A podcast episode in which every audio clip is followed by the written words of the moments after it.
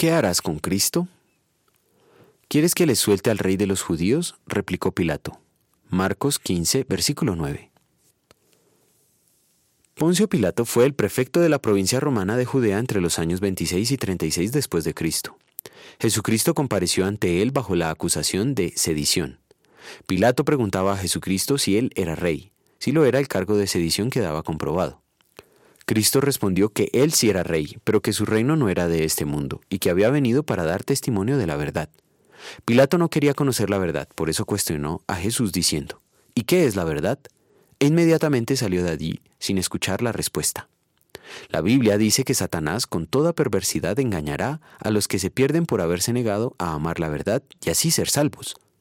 Por eso Dios permite que, por el poder del engaño, crear en la mentira que de lo que abunda en el corazón habla la boca, y que por tus palabras se te absolverá, y por tus palabras se te condenará. Segunda Tesalonicenses 2.10.11. Pilato, tras juzgar las acusaciones contra Cristo y ante la clara evidencia, declaró, no lo encuentro culpable de nada. Sin embargo, presionado por las amenazas de la turba, planteó la pregunta de la meditación de hoy. Eso no es lo que se espera de un juez. En lugar de juzgar con justicia, dejó que los enardecidos criminales decidieran la sentencia. Pilato fue el único que defendió a Cristo, pero cedió ante la presión. Y aunque se lavó las manos para señalar que no quería ser considerado culpable, con sus actos se hizo cómplice del asesinato de Cristo. Su desamor por la verdad lo llevó a autoengañarse ilusionándose con ser inocente. No somos diferentes de Pilato. No queremos asumir las consecuencias de nuestro pecado. Muchas veces, como Adán, cargamos nuestra culpa sobre otros. No querer aceptar nuestra culpa es el resultado de nuestro orgullo pecaminoso. Otras veces queremos imaginar que nuestras buenas obras son suficientes para compensar nuestro pecado. Por esta falta de arrepentimiento o impertinencia, somos merecedores de toda la ira de Dios.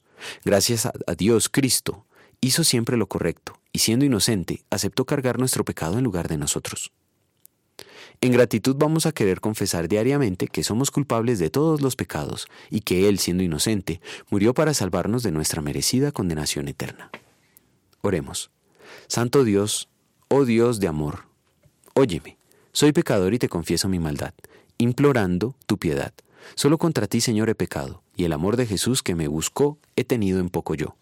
Por la gran profundidad de tu gracia y tu bondad, por Jesús mi Salvador, ten de mi piedad, Señor, y yo entonces andaré con Jesús en viva fe, pregonando con fervor la salud de Dios del amor. Amén.